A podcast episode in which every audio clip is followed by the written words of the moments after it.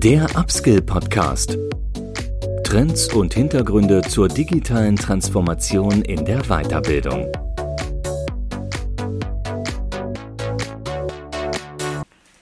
Herzlich willkommen zum Upskill Podcast. Mein Name ist Andreas Bersch.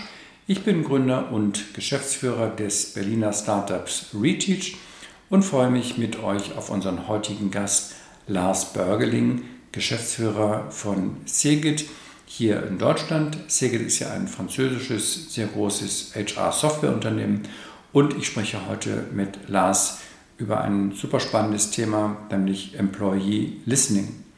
Bevor es losgeht, noch ein kurzer Hinweis in eigener Sache. Wir haben eine eigene Online-Akademie gegründet für Personalmanagement und ich würde mich freuen, wenn ihr da mal reinguckt oder reinhört. Das Ganze findet sich unter der Adresse, die wir in den Shownotes verlinken. Und was mich besonders interessieren würde, ist Feedback von euch. Anregungen, gerne auch Kritik. Und am besten erreicht mich das einfach über LinkedIn. Äh, zwei, drei Zeilen würden mich super freuen. Auch wenn ihr noch Ideen für weitere Formate, Inhalte oder Ergänzungen habt. Jetzt aber erstmal viel Spaß im heutigen Podcast mit Lars Börgeling zum Thema Employee Listening. So, moin Lars, grüß dich. Ich freue mich, dass du heute bei uns im Podcast zu Besuch bist. Wo treffe ich dich eigentlich geografisch an? Hi Andreas, ja, danke für die Einladung. Ich freue mich auch da zu sein. Ich sitze ja hier bei knapp 30 Grad im wunderschönen Köln bei uns äh, im Office, direkt gegenüber vom Stadtgarten, wer sich in Köln ein bisschen auskennt, im schönen belgischen Viertel. Äh, belgisches Viertel ist ein gutes Stichwort. Du arbeitest für ein französisches Unternehmen, die Cigit. Vielleicht kannst du das Unternehmen und dich äh, ganz kurz vorstellen. Ja, ganz, äh, ganz gerne. Äh, ja, wie gesagt, mein Name ist Lars Börgeling. Ich ähm, verantworte den, äh, das operative Geschäft bei der Cigit für Deutschland, Österreich, Schweiz. Ähm, die Cigit ist, wie gesagt, ein französischer Softwarekonzern. Wir haben drei große Standbeine. Das ist äh, der Bereich ERP, ERP Retail, ähm, Finance und der größte Bereich bei uns die Business Unit HCM, wozu auch wir gehören. Ähm, ich selber komme ursprünglich von der Firma Talentsoft, die von der Firma Sigit vor knapp zwei Jahren gekauft worden ist. Und man kann sich das so vorstellen, Talentsoft ist jetzt eines der Softwareprodukte des Hauses Sigit, ähnlich wie SuccessFactors ein Produkt von SAP ist. Und äh, bin jetzt seit knapp sechs Jahren bei der Talentsoft, dann seit zwei Jahren in dem neuen Sigit-Konzern und habe inzwischen insgesamt knapp zehn Jahre Hintergrund in verschiedenen Funktionen in der HR-Tech-Branche. Ach super. Sprechen tun wir heute in der Tat über, über HR. Und zwar über ein Feld, was für mich auch neu ist, finde ich sehr spannend, im Employee Listening. Ähm, vielleicht kannst du erstmal eine ganz schnelle Einführung in das Thema äh, Employee Listening geben, wie man das macht, wofür man das macht. Mhm. Gerne. Gut, wie man das macht, da gibt es sicherlich verschiedene Möglichkeiten, das zu machen. Ich fange vielleicht auch mal erstmal an, warum ist das denn überhaupt wichtig? Ich führe sehr häufig natürlich in meiner Funktion mit Kunden Gespräche, die kommen dann zu uns und die wollen irgendwelche Softwarelösungen einführen, um bestimmte Prozesse zu verbessern. Oder die haben sich auch bestimmte Themen ausgedacht, wo sie sagen, oh, wir haben uns jetzt ausgedacht, wir müssen die Mitarbeiterzufriedenheit steigern und dafür wollen wir jetzt A, B, C machen. Weiß ich nicht, wir wollen jetzt von jährlichen Entwicklungsgesprächen oder Mitarbeitergesprächen auf halbjährlich wechseln wechseln oder wir müssen unsere Compensation-Struktur anpassen und äh, wir haben irgendwelche Probleme in der Organisation, die glauben wir mit diesen Prozessen beheben zu können. Und dann frage ich mich sehr häufig, wie kommt ihr denn zu diesen Annahmen? Also ist das, äh, ist das jetzt was, äh, weil das machen alle und das äh, sieht man jetzt auf LinkedIn, weil die großen Analysten, ob das jetzt eine Börse ist oder sonst was, äh, reden gerade über diese Modethemen?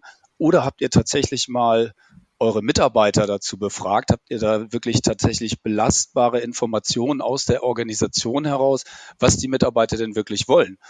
Ja, und ähm, da setzt das Thema Employee Listening eigentlich an, dass äh, wir da Tools bereitstellen, die es Organisationen ermöglichen und vor allen Dingen auch den Managern, also nicht nur HR, äh, direkt in Realtime in ihre Organisation reinzufühlen und äh, zu ermitteln, wie ist denn die Zufriedenheit bezüglich Themen wie Arbeitsorganisation, Arbeitszufriedenheit und wie ist auch das Stresslevel ähm, in der Organisation.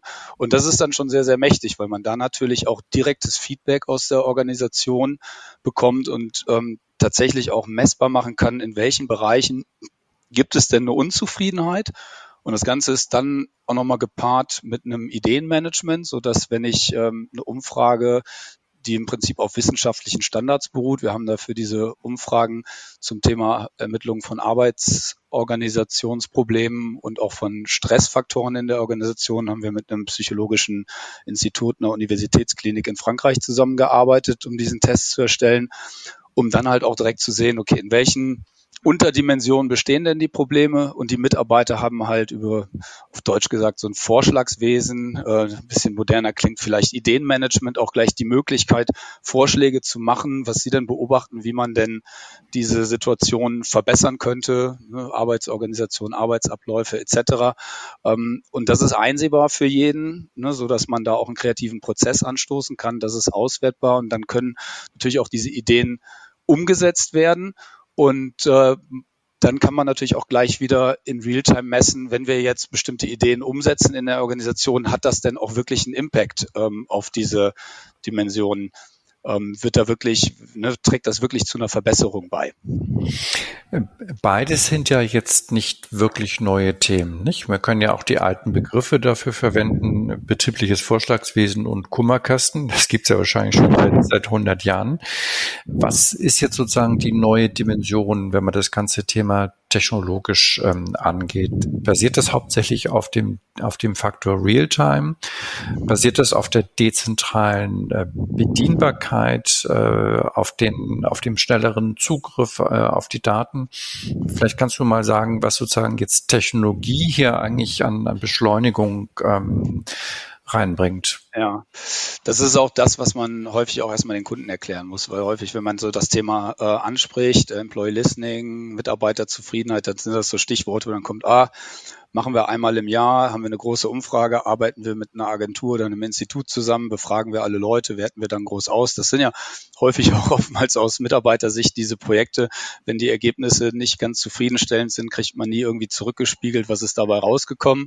Ähm, der Vorteil hier mit Technologie ist natürlich, dass sowas jederzeit verfügbar ist. Ich sagte eben schon, ähm, wir haben da standardisierte Abfragen in der, äh, in der Lösung drin, die auf wissenschaftlichen Erkenntnissen und psychologischen Tests beruhen, also so dass das sehr, sehr standardisiert ist, um was rauszufinden.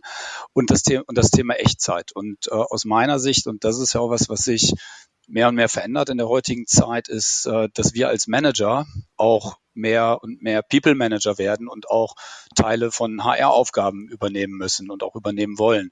Und äh, das Schöne an der Lösung ist, äh, oder ich glaube allgemein beim Thema Employee Listening ist es ja auch, nicht, sollte es nicht nur ein Thema sein, was durch die HR-Organisation umgesetzt wird, äh, sondern was wirklich auch bei den Managern ankommt. Und ähm, da sind technologische Lösungen, ob das jetzt von uns kommt oder auch von anderen Leuten, gibt ja auch äh, viele Wettbewerber an dem Markt, äh, natürlich eine tolle Möglichkeit, gerade für einen Manager auch einfach mal ne, in die Lösung reingehen und äh, einen direkten Snapshot aus der Organisation zu bekommen und zu analysieren, wo sind die Probleme ähm, und das messbar machen. Also einfache Bedienbarkeit, direkte standardisierte Auswertungsmöglichkeiten, ähm, im Prinzip auf Knopfdruck und ähm, ja, die, die, die direkten Insights und das messbar machen, ob sich dann durch die Implementierung von entsprechenden Maßnahmen auch wirklich was verändert in der Organisation. Wie sind denn eure Erfahrungen äh, jetzt, dass äh, wie leicht sich das auch dezentral aktivieren lässt. Also die, die Manager, die du ansprichst, dann auch wirklich Interesse haben, das Thema auch aktiv zu treiben? Oder muss man die eigentlich erst noch educaten und, und motivieren, mit diesen Werkzeugen zu arbeiten? Ich glaube, es kommt immer auch ein Stück weit auf den Reifegrad einer Organisation an. Ähm, aber in der Regel als Manager habe ich ja ein Interesse daran, ähm, zu wissen, was in meiner Organisation passiert und betrachte mir einfach mal das Thema, äh, was eine Standardabfrage ist. Ähm, Arbeitsorganisation geht ja sehr stark in den Bereich ähm, Organisationsentwicklung auch rein. Ähm, dann habe ich ein Eigeninteresse daran, weil mir die, diese Auswertungen natürlich auch dabei helfen, ähm, die Arbeit entsprechend besser zu organisieren in meinem Verantwortungsbereich, in meinem Team und so natürlich auch ähm, die Produktivität zu steigern und die Arbeit effizienter zu gestalten und zeitgleich natürlich auch mehr Zufriedenheit unter der Belegschaft ähm, zu schaffen. Ähm, von daher ist es äh, genau das, das, das, Thema, dass äh, Manager eigentlich sehr, sehr gerne mit diesen Tools arbeiten zumindest bei den Kunden, wo wir es jetzt so bisher implementiert haben. Und es muss natürlich auch immer so sein, es muss dem Manager einen Mehrwert bieten. Und ähm, das weißt du wahrscheinlich auch aus eigener Sicht, es darf, es darf nicht aufwendig sein. Ne? Und ähm, wir reden hier von, von einer klassischen SaaS-Lösung. Das heißt, wir haben keine großen Implementierungszeiten. Es ist im Prinzip out of the box verfügbar. Es ist durch die HR-Organisation sehr, sehr einfach auszurollen beinhaltet in der Regel ein kurzes Training für die Manager. Es ist einfach und intuitiv bedienbar. Das hört man sehr, sehr häufig, aber es ist tatsächlich absolut selbsterklärend. Und ich muss da anders als jetzt zum Beispiel bei einem, ich sag mal, wenn du ein Jahresgespräch führen musst oder ein Entwicklungsgespräch, dann bedeutet das ja auch immer eine gewisse Vorbereitungszeit. Ich muss darüber reflektieren. Ich muss mich länger mit meinem Mitarbeiter hinsetzen. Ich muss das vielleicht mit zehn, je nachdem wie viel Reports ich habe, mit verschiedenen Leuten äh, führen. Also dann bedeutet es auch einen immensen Zeitaufwand. Und ähm, bei dem Thema Employee Listening, gerade durch standardisierte Abfragen, ist es natürlich sehr, sehr schön. Der Aufwand für den Manager ist auch maximal gering. Die Mitarbeiter haben das Gefühl, sie werden gehört. Die Organisation interessiert mich. Ich kann Feedback an die Organisation zurückspiegeln. Und ich brauche nur auf mein Dashboard gehen und habe da im Prinzip gleich alle anonymen Auswertungen und kann da die entsprechenden Rückschlüsse draus ziehen und habe da ähm, sehr, sehr gute Ansatzpunkte, ähm, um mein Management auch zu verbessern. Aber wie verhält es sich jetzt im, im, im Verhältnis zu den ja weiterhin sicherlich sinnvollen Mitarbeitergesprächen? Ist das mhm. jetzt ähm, integriert? Also ich gehe jetzt nicht davon aus, dass ihr das ersetzen wollt. Nein, das, das überhaupt nicht. Wir haben ja, wir bieten ja auch genau für solche Themen Lösungen an. Das, das kann ja auch nicht, das sind ja, für mich sind das zwei unterschiedliche Paar Schuhe. Das Mitarbeitergespräch, da redet man über persönliche Dinge, da redet man über Entwicklungen, da redet man vielleicht auch über Ziele, über monetäre Dinge. Ähm, das soll das überhaupt nicht, soll es überhaupt nicht ersetzen. Es soll, es soll ein begleitendes Tool sein. Also mit Employee Listening, was wollen wir ähm, ultimativ erreichen? Ähm, eine Steigerung der Mitarbeiter oder der globalen Mitarbeiter und Arbeitszufriedenheit. Ne?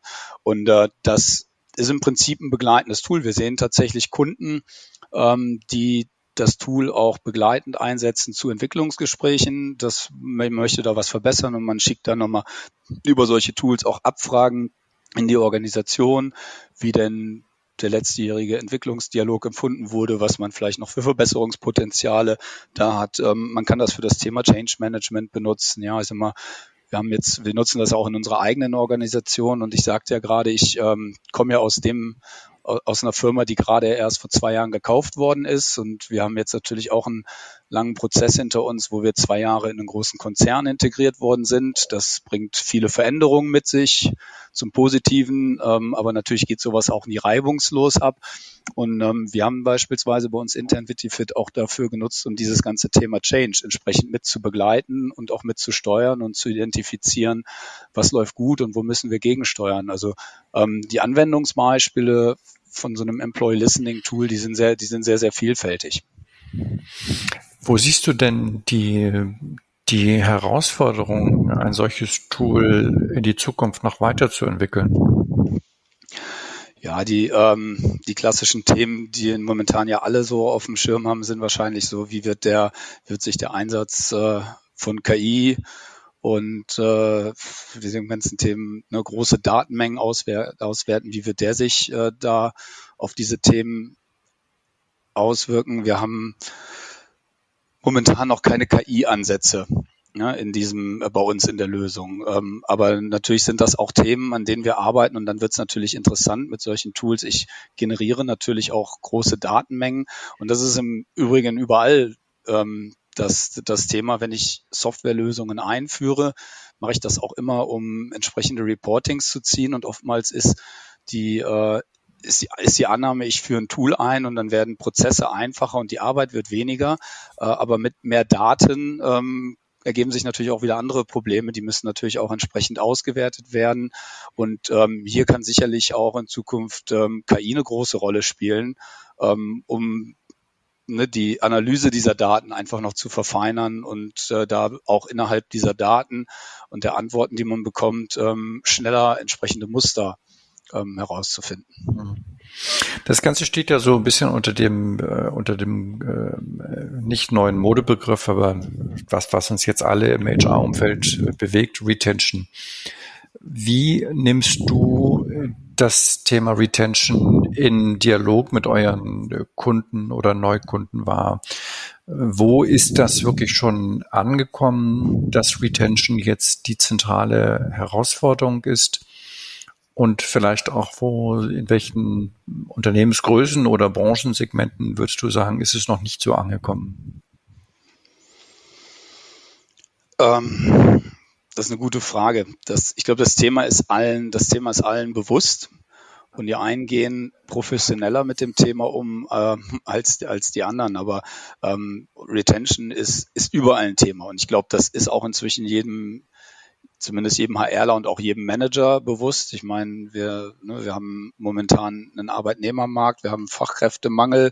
Ähm, ich habe als Organisation dann einen Wettbewerbsvorteil, wenn ich eine geringe, geringe Abwanderungsquote habe. Die Frage ist, ähm, wie erreiche ich das? Und da bin ich wieder bei dem Thema, es gibt unheimlich viele Ansätze, ähm, das zu erreichen und es gibt unheimlich viele Ideen. Ja, wir reden ja auch heutzutage sehr, sehr viel über das Thema Purpose ähm, auf der Arbeit.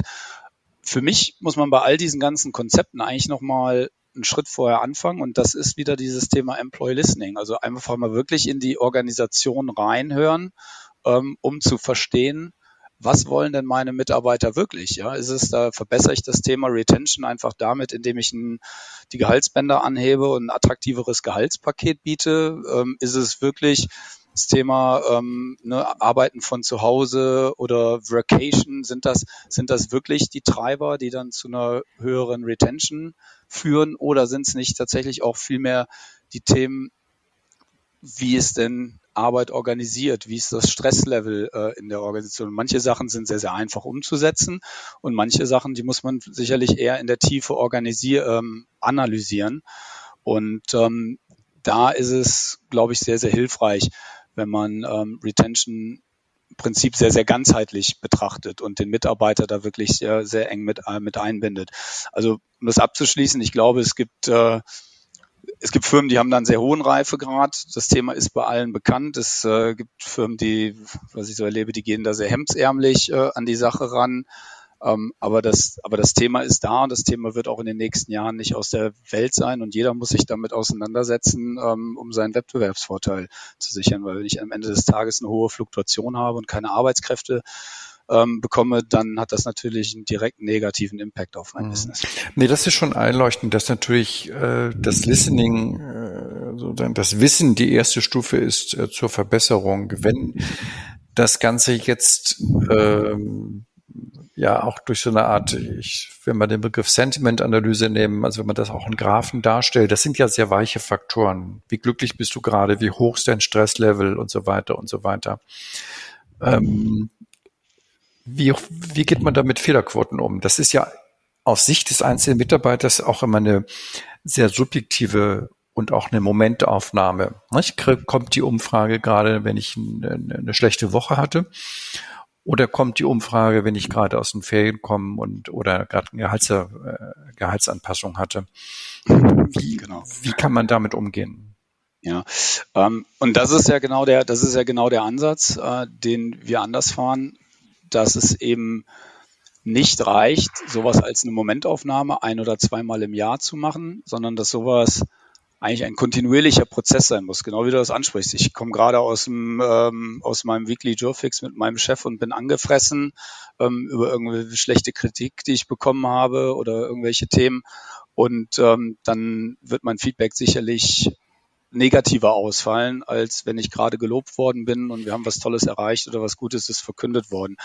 Und ähm, da setzen wir ja an, dass ich im Prinzip jederzeit in mein System gehen kann und kann im Prinzip meine, meine, meine Meinung neu justieren. Und diese Daten, die messen wir. Und es wird auch dann relevant, wenn man das über einen längeren Zeitraum misst. Und halt ich nicht nur sagt, okay, wir fragen einmal im Jahr und wir messen das dann über drei Jahre, dann habe ich dreimal einen Snapshot, wie das zum Zeitpunkt X war, sondern wie sieht es tatsächlich aus, wenn wir jederzeit das messen können. Und dann sehen wir natürlich auch bestimmte Peaks und dann kann man das auch in Relation setzen, vielleicht zu verschiedenen Ereignissen, ähm, die gerade da waren, weil man sieht dann vielleicht, okay, guck mal, da haben wir gerade verkündet, dass es in diesem Jahr aufgrund der wirtschaftlichen Lage äh, keine große Gehaltsrunde gibt und äh, stellt fest, okay, das hatte auch direkten Impact, da ähm, sind bestimmte Dimensionen gleich negativer ähm, bewertet worden, wohingegen dann ne, die Stimmung sich vielleicht auch dann innerhalb von ein, zwei Monaten wieder entsprechend äh, gedreht hat.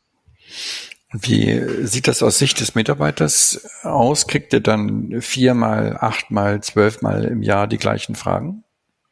Genau, ich sagte ja, also wir haben bei uns in der Lösung ist es so gelöst, ähm, die Themen die Themen, die wir betrachten, also das Thema Arbeitsorganisation und das Thema Stress, das ist, wie gesagt, dieser wissenschaftliche Test mit verschiedenen Unterdimensionen. Das sind standardisierte, standardisierte Fragen. Und äh, den kriege ich ja nicht drei oder vier Mal im Jahr vorgelegt. Das ist eine SaaS-Lösung, der geht einfach in seinen Browser und kann jederzeit Feedback geben. Also ich kann dann, ich jetzt angefressen war, ich habe gerade was, hier wurde ein neuer Prozess eingeführt, den halte ich nicht für richtig damit oder ich habe den jetzt zwei Wochen ausprobiert und das funktioniert nicht richtig, dann kann ich reingehen und dann kann ich die Unterorganisation, Arbeitsorganisation und da gibt es dann nochmal wieder Unterdimensionen, die kann ich entsprechend bewerten und kann auch direkt in meinem Ideenmanagement und über Kommentare konkretes Feedback geben, was mir daran nicht gefällt und was ich denke, was man vielleicht anders machen könnte, um das zu optimieren. Ja, also wirklich nicht, man muss es nicht was Kampagnengetriebenes, wo dann eine E-Mail rausgeht oder sowas, äh, einmal im Monat, bitte gib mal Feedback, das kann man natürlich auch begleitend machen, weil es gibt sicherlich immer Leute, ähm, die geben die geben häufiger Feedback und andere Leute sind vielleicht nicht ganz so technologisch äh, affin, die gehen vielleicht äh, weniger häufig in so eine Lösung rein. Bringt uns auch zu dem Punkt, man muss mal, wie geht man damit um? Wir sind ja mehr dazu geneigt, Feedback zu geben, wenn wir gerade was Negatives erlebt haben. Also man muss ja nur mal angucken auf auch so Plattformen wie TripAdvisor oder sowas. Wenn ich irgendwo im Restaurant ein schlechtes Erlebnis hatte, und bin gerade angefressen, bin ich vielleicht eher geneigt, eine schlechte Rezession zu schreiben, als äh, wenn ich total zufrieden war, dann ähm, fällt das Feedback vielleicht kürzer aus oder dann empfinde ich es vielleicht auch in dem Moment als, äh, als nicht notwendig, da entsprechendes Feedback zu Das ist sicherlich auch im internationalen Vergleich sehr, äh, sehr interessant, weil wahrscheinlich die Feedbacks in Deutschland deutlich negativer ausfallen äh, als in Holland beispielsweise oder jetzt ein anderes Land zu nehmen. Nicht? Man hat ja in Deutschland doch hält man ja mit Kritik, äh, mit Kritik nicht, nicht, nicht so richtig äh, zurück. Mm, okay, ich habe also jetzt verstanden, das ist nicht Kampagnen getriggert, sondern es ist eigentlich ein Kontinuum, was ja auch dann eigentlich bedeutet, dass ja eine Feedback-Kultur im Unternehmen auch entstehen muss. Das heißt, es ist ja dann nicht nur die Frage der Softwarelösung, sondern wie das Ganze auch gelebt wird. Ähm, wie schwierig wie schwierig ist es, so eine Feedback-Kultur zu, zu etablieren und wie schafft man es, auch die Bereiche da zu aktivieren, die jetzt vielleicht ja nicht so einfach dafür zu motivieren sind. Ne? Könnte mir jetzt vorstellen, dass äh, jemand in der Produktionshalle da eine ganz andere, positiv wie negativ, ganz andere Einstellung zu hat, als jemand, der im äh, Bereich äh, Sales arbeitet. Ja, ähm, das ist ein guter Punkt, den du da ansprichst. Ähm, natürlich muss ich eine Feedback-Kultur etablieren. So ein Tool kann dabei helfen, weil es das einfach macht, Feedback zu geben. Letztendlich ist, wie mit allem, das muss ja auch von oben vorgelebt werden. Ich glaube, das ist natürlich ganz wichtig, dass, äh, ich sag mal, von der Geschäftsführung bis zum Management und auch zum mittleren Management, dass die Leute dahinter stehen, ähm, das auch in die Organisation reintragen und das auch vorleben. Aber das Wichtigste, wie bei allem bei Feedback und auch gerade bei so Lösungen, die dann vielleicht auch den Kummerkasten oder das betriebliche Vorschlagswesen auch mit umfassen, ist ja auch wichtig, dass das Feedback nicht nur wahrgenommen wird, sondern dass daraus auch was abgeleitet wird und dass sich dann auch Dinge ändern, weil dann geht natürlich ansonsten so eine Lösung auch sehr schnell nach hinten los, wenn ich äh, eine Lösung habe, wo ich mich einbringen möchte, wo ich Feedback mitteile, wo ich vielleicht auch Vorschläge mache und habe dann das Gefühl, es ändert sich ja gar nichts. Wir sehen, ne, wir sehen, dass es äh, Probleme in der Organisation gibt, ähm, sondern ich muss natürlich dann auch die entsprechende Veränderungsbereitschaft haben. Aber ich denke, das ist, das ist was, was in der Regel eigentlich Unternehmen sehr, sehr gut umsetzen können. Aber der Schlüssel ist da natürlich, äh, entsprechend die Führungskräfte mit einzubinden und das auch von oben ähm, entsprechend vorzuleben. Hm. In der Theorie äh, klingt das einfach. In der Praxis stelle ich mir das eigentlich als eine viel größere Herausforderung dar, als eine, eine Software einzuführen. Naja, ähm, du musst mal sehen, also das Schöne ist, finde ich, ähm, wir denken jetzt immer, man kann natürlich versuchen, die großen Themen in der Organisation zu verändern, ja. Ähm, wir können jetzt sagen, wir machen, wir machen Feedback und wir sind jetzt bei Sigit, wir sind knapp 5000 Mitarbeiter weltweit und wir wollen daraus jetzt ableiten, grundsätzliche Sachen in unserer Organisation zu verändern. Das kann man sicherlich auch machen. Aber ich glaube, interessant wird es da, wo es im Kleinen losgeht, wo ich als Manager, der ein Team oder vielleicht auch einen Bereichsleiter habe, ne, ähm, wo ich sehen kann, was passiert in, mein, in meiner Organisation. Und dann liegt es ja auch an mir, Kleinigkeiten zu verändern. Dafür muss ich ja nicht die gesamte Organisation umkrempeln, sondern wenn ich sehe, aus, aus meinem Team oder aus meinen Verantwortungsbereichen.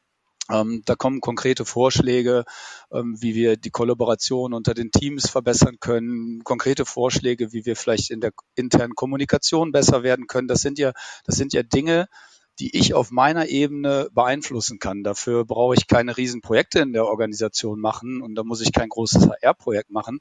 Und ich glaube, das ist wichtig, dass man dann da auch schon mal im Kleinen einfach anfangen kann und äh, dass man da auch sehr eigenverantwortlich arbeiten kann. Ja, also ähm, man muss da vielleicht gar nicht den Anspruch haben, wir machen jetzt den großen Wurf und führen hier so ein, so ein Feedback-Tool ein und dann ähm, ändern wir auf globaler Ebene irgendwas, sondern tatsächlich auch den Managern ein Tool mit an die Hand zu geben, wo ich auch im Kleinen einfach schon kleine Verbesserungen machen kann, die oftmals, wie wir wissen, dann auch einen großen Impact haben können ähm, in Bezug auf die Mitarbeiterzufriedenheit. Mhm. Also ein sehr, sehr dezentraler Ansatz. Und ähm, wie stark kann dann sozusagen zentral auch äh, ausgewertet werden, ob dezentral umgesetzt wird? Also kann dann ähm, HR oder GF zum Beispiel sehen, dass einer bestimmten Abteilung ähm, äh, sehr viel Veränderungswunsch äh, entsteht, aber der nicht äh, sich das nicht positiv entwickelt? Genau, die Daten sind, die Daten sind ja da. Ne? Also ich kann, ne, je nachdem, wir reden dann von, ich will jetzt nicht zu technisch werden, Rollenberechtigungen, ne, gibt verschiedene Rollen mhm. im System. Mhm. Jemand außer er kann dann entsprechend seine Berechtigung, Zugriff auf Gesamtdeutschland oder die globale Organisation haben.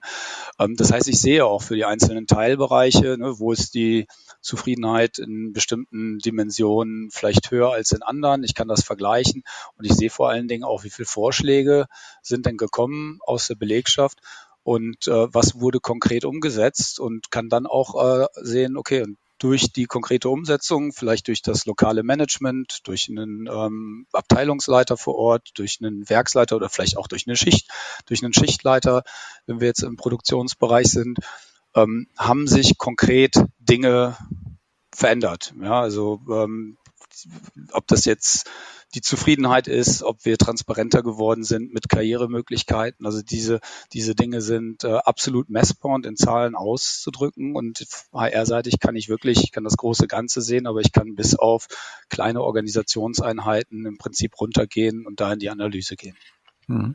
Jetzt sind wir hier im Podcast, da kann man keine Screens äh, angucken. Ich kann mir vorstellen, dass, dass vieles davon ähm, jetzt mit, mit Anklick und Multiple Choice funktioniert. Aber gibt es auch die Möglichkeit, jetzt, wenn es um, um Ideen gibt, einfach äh, Freitext einzugeben? Und wenn ja, wie wird der dann sozusagen äh, ausgewertet? Also wie, wie geht dann sozusagen der, der Teamlead äh, eigentlich mit diesen Textschnipseln um?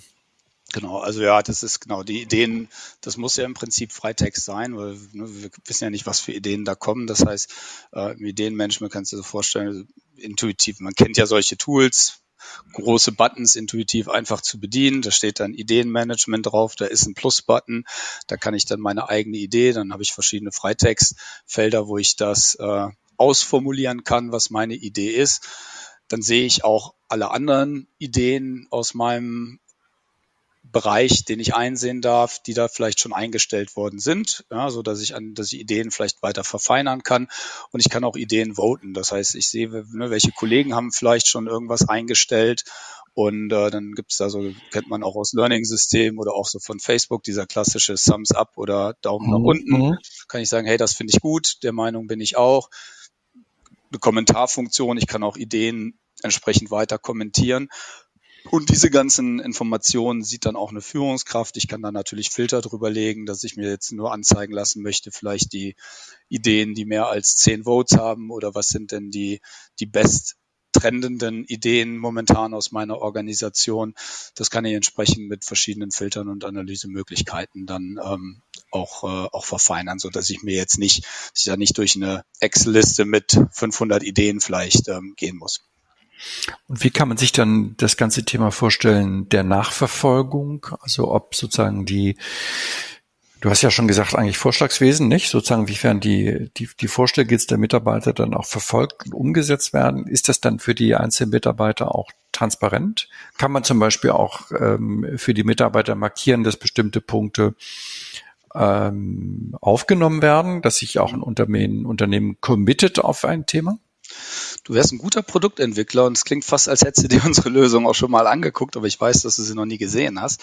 Äh, ja, tatsächlich ist das so. Also wir können, ähm, ne, man kann, wenn ich Führungskraft bin, kann ich tatsächlich auch sagen, so pass auf, das ist jetzt konkrete Idee oder diese zwei, drei Ideen, die möchten wir jetzt hier im Team konkret umsetzen. Das heißt, ich kann die markieren äh, entsprechend und dann ist es auch für alle sichtbar, dass das im Prinzip, ich sag mal, eine durch Management akzeptierte ähm, Idee ist. Wir sprechen da bei uns im System, wir nennen das Initiative. Das heißt, ich kann aus einer Idee eine konkrete Initiative machen und ähm, dann kann ich da auch entsprechend in dem System für die Initiative verschiedene Tasks ähm, verteilen, verschiedene Owner. Dann kann ich im Prinzip ja wie so ein kleines wie so ein kleines Projekt da definieren und kann sagen, hey, die Initiative wollen wir umsetzen. Alle sehen das. Wer möchte denn daran mitarbeiten? Ähm, vielleicht derjenige, der die Idee in den Raum gestellt hat. Ich mache den Management-Support dafür. Konkret, um das umzusetzen, müssen wir Task 1, 2, 3, 4, 5 umsetzen und dann geht man mal einen Monat später oder zwei Monate später zurück und ähm, schaut, was man äh, geschafft hat. Man kann da Deadlines hintersetzen für die Tasks, ne, dass man auch konkret definieren kann, was soll denn bis wann umgesetzt werden. Im Prinzip wie so ein klein, wie so ein kleines Mini ähm, dahinter. Ne? Wenn man sich vorstellt, die Initiative äh, wäre das Objective und dann definieren wir ein paar Key Results, die dann definieren, wie wir dieses, dieses Ziel gemeinsam erreichen und wer der, der, dann der Owner dafür sein soll. Mhm. Ja, das stimmt schon. Man, wir, wir, wir beschäftigen uns wahrscheinlich alle viel zu sehr mit Software. Deshalb lasst uns noch mal kurz von dem Thema Software weggehen ähm, ein bisschen äh, Kulturpessimismus noch in, zum Schluss in den Podcast reinbringen. Also alles technologiert sich, technologisiert sich weiter. Und die berühmten äh, Gespräche in der Teeküche äh, finden nicht mehr statt. Ist das nicht so? Ist es nicht auch eine, eine Schattenseite, dass wir jetzt auch das Thema Feedback-Kultur so stark ins Software gießen. Da bist du jetzt natürlich als Mitarbeiter eines Softwareunternehmens vielleicht der falsche Gesprächspartner. Aber lass uns trotzdem am Ende nochmal gucken, ähm, wo kann eigentlich zwischenmenschliche Kommunikation oder Austausch zwischen Mitarbeitern dann doch nicht so gut durch Software abgebildet werden? Und welche, ja, welche Defizite entstehen da vielleicht auch? Ähm, ich glaube, da bin ich gar nicht mal der falsche Ansprechpartner. Nur weil ich Software mache, heißt das ja nicht, dass ich jetzt ähm, das propagiere, dass alles durch Software ähm, abgelöst werden soll. Ganz im Gegenteil. Also ich glaube, ähm, Software kann nur ein Enabler sein. Software ähm, hilft uns dabei, bestimmte Prozesse zu begleiten, aber Software wird aus meiner Sicht, da wird sich viel ändern in den nächsten 20, 30 Jahren noch durch Technologie. Ähm, ne, ich sag mal so, ähm, wir haben ja so Themen Metaverse, an dem die Leute arbeiten, VR-Technologien, Augmented Reality. Das wird sicherlich in den nächsten 10, 15 Jahren einen Riesen-Impact darauf haben, ähm, wie wir arbeiten.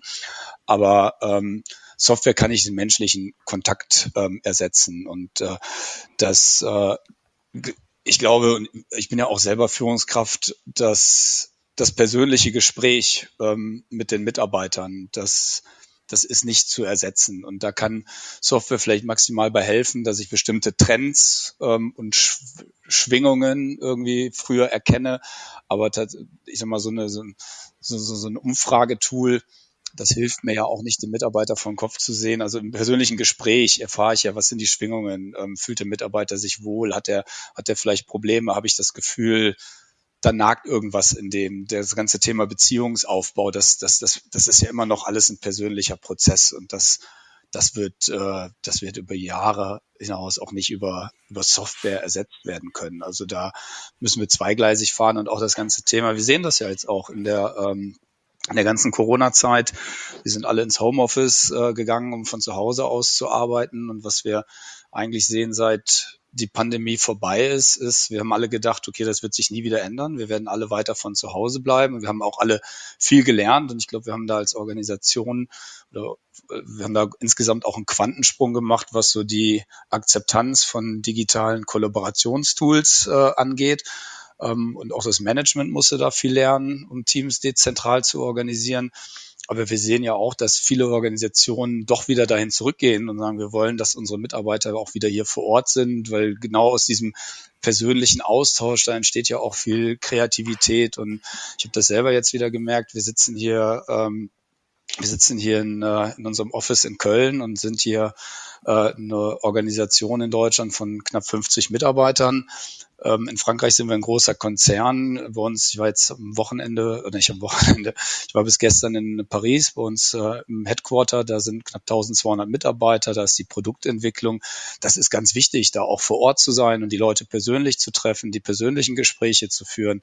Da kriegt man ja auch ganz viele Informationen mit die ich so oftmals gar nicht mitkriege. Also für mich ist das ein, ein ganz zentrales Thema und auch ähm, Nehmen wir das Thema Mitarbeitergespräche. Ja, ne, wir, wir unterstützen das oftmals mit Software, aber das eigentliche Gespräch, das heißt, die Software unterstützt in der Vorbereitung vielleicht, da sind dann, das ist dann vielleicht ein da gibt es eine Anleitung, einen Fragebogen, da mache ich eine Kompetenzbewertung, aber das eigentliche Entwicklungsgespräch, auf das ich mich vorbereitet habe, das passiert ja in den allermeisten Fällen immer noch durch ein physisches Meeting, wo Führungskraft und Mitarbeiter zusammensitzen, sich Zeit nehmen, über die Themen reden und dann werden in der Software einfach nur noch Dinge festgehalten, die dann vielleicht durch HR ähm, analysiert werden können und woraus Sachen abgeleitet werden können, die dann im Prinzip die Nachverfolgung von dem, was vereinbart wurde, ähm, vereinfachen. Also ich glaube nicht, dass der persönliche äh, Kontakt, äh, dass der durch Software ganz weggehen wird, aber er wird sich verändern und ähm, da werden äh, diese ganzen, auch gerade so die ganze Virtualisierungstechnologie ähm, die wird äh, einen großen Impact in den nächsten zehn Jahren haben. Definitiv. Ähm, leider, muss man sagen, weil vieles sich noch stärker digitalisieren wird. Aber ähm, wir bleiben mal optimistisch, dass wir nicht überall durch äh, künstliche Intelligenz gesteuert werden. Lars, vielen Dank. War ein sehr spannendes Gespräch. Ich danke für deine Zeit und die Einblicke in das, was ihr dort macht. Andreas, ich danke dir. Und wir haben Freitag. Ich wünsche dir ein schönes Wochenende. Das wünsche ich dir auch.